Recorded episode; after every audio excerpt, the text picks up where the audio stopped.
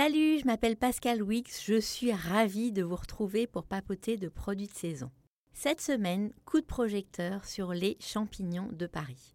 Ils sont bons, économiques et très faciles à cuisiner.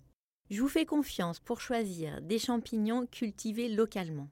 La seule chose que je vous demande à la maison, c'est de ne pas vous acharner à les laver sous l'eau.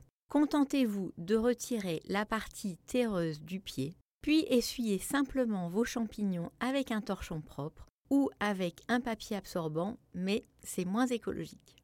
Le champignon de Paris est très chouette en salade. Coupez-les en tranches, mettez-les dans un plat creux et arrosez-les au fur et à mesure de jus de citron.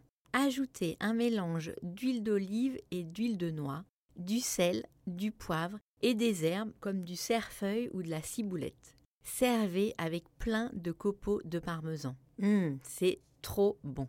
Je ne résiste pas à faire sauter les champignons. Je commence par mélanger dans un petit bol une gousse d'ail râpée avec plein d'herbes ciselées, de l'huile d'olive et un peu de vinaigre. Je fais sauter les champignons coupés en tranches sur feu vif. Dès qu'ils sont bien dorés et qu'ils menacent de rendre de l'eau, j'arrête la cuisson. Hors du feu, je sale, je poivre et j'ajoute le mélange aux herbes. C'est délicieux sur une tranche de pain de campagne grillé.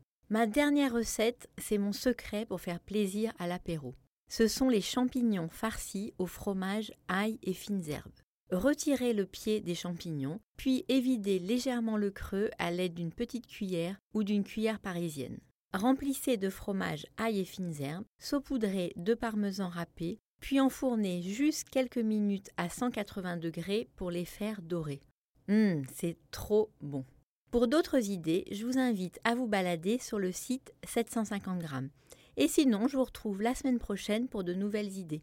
Salut